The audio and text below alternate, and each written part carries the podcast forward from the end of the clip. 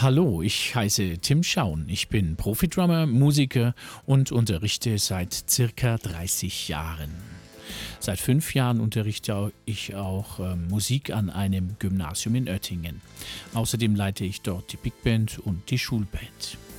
Das hier ist mein erster Podcast, der hoffentlich bei Gefallen ähm, bei genügend Rückmeldungen nicht der letzte sein wird. Ich habe sehr viele Themen, die ich ansprechen möchte, die alle mit dem Musikunterricht zu tun haben. Äh, in diesen Podcasts möchte ich euch neue und ergänzende Wege für den Musikunterricht zeigen.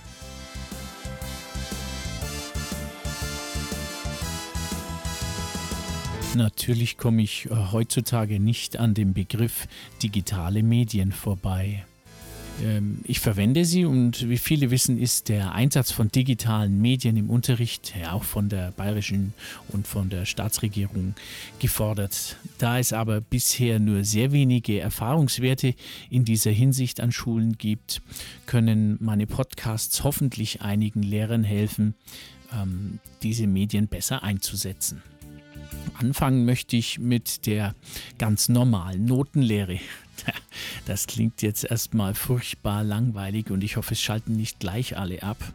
Doch ich möchte erzählen, wie ich das so mache. Ich habe nämlich, da es ja gerade in dieser Hinsicht schon seit Jahrzehnten keine kindgerechten Ansätze gibt, ein Experiment am Laufen. Und zwar mit dem iPad und einigen Apps darauf. Bevor ich ähm, den Ablauf näher erläutere, erzähle ich aber erst einmal, wie ich überhaupt darauf kam, nach neuen Wegen zu suchen. Da ich ein sogenannter Quereinsteiger bin, habe ich nicht die gleichen Ansätze wie ein normal ausgebildeter Musiklehrer. Ich bin aber schon immer Musiker, Profimusiker und unterrichte seit meinem 18. Lebensjahr. Deshalb ist mein Ansatz im Unterricht schon immer sehr praktischer Art. Ich möchte also schon immer, dass meine Schüler etwas mitnehmen, was sie auch wirklich brauchen. In die Schule nehme ich natürlich diese Einstellung äh, mit hinein. So, hier erstmal eine Beobachtung aus dem Unterricht. Wenn ich das Thema Noten in egal welcher Klasse außer fünfter Klasse anfangen möchte, kann ich sofort in den Gesichtern, den Körperhaltungen und den Äußerungen der Kinder eine Veränderung feststellen. Und das immer in einer negativen Art und Weise.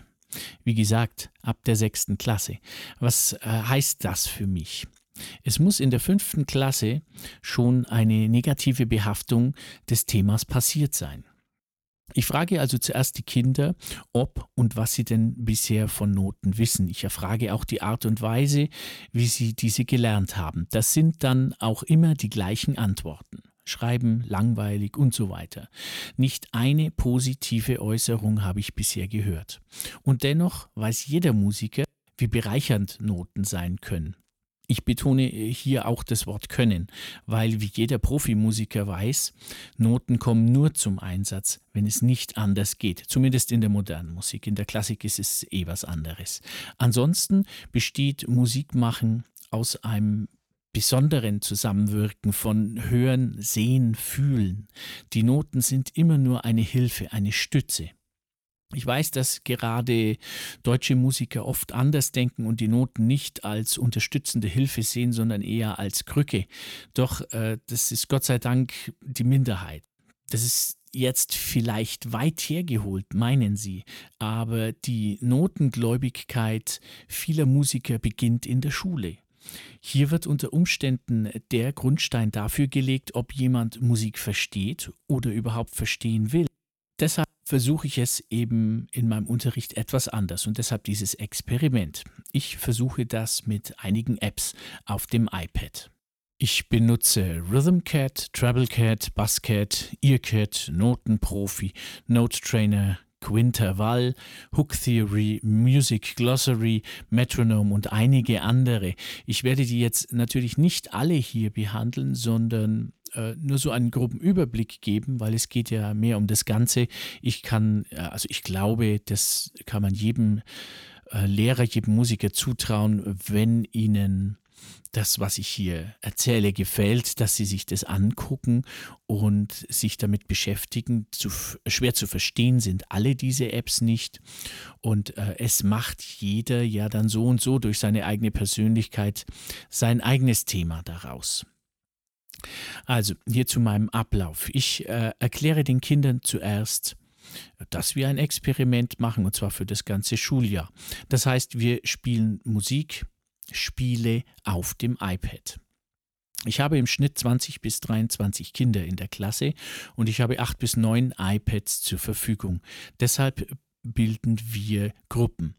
Macht jemand aus der Gruppe einen Fehler, wird das iPad weitergereicht. Hat jemand in der Gruppe ein Handy dabei, kann man das auch einsetzen, wobei es bei bestimmten Apps auch egal ist, ob man ein Android-Phone oder ein iPhone hat. Also zum Beispiel Basket, Earcat und so, die funktionieren auch äh, auf Android. Ziel der ganzen Sache? Ganz einfach, ohne den Druck des Müssens, ohne den Druck der Notengebung, spielerisch Noten und Rhythmus lernen. Und das Ergebnis aus diesem Unterricht, indem ich nur helfend äh, zur Seite stehe, wenn etwas nicht verstanden wird? Nun, die Kinder lernen die Sachen einfach so, als ob sie daheim vor einem Computerspiel sitzen und es funktioniert. Das ist nachhaltiges Lernen.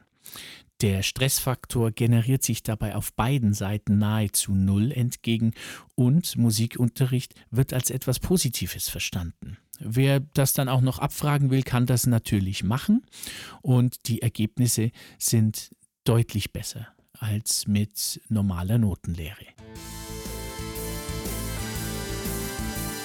Das war's für meinen ersten Podcast. Ich hoffe, es hat Ihnen gefallen und bin gespannt auf Feedbacks.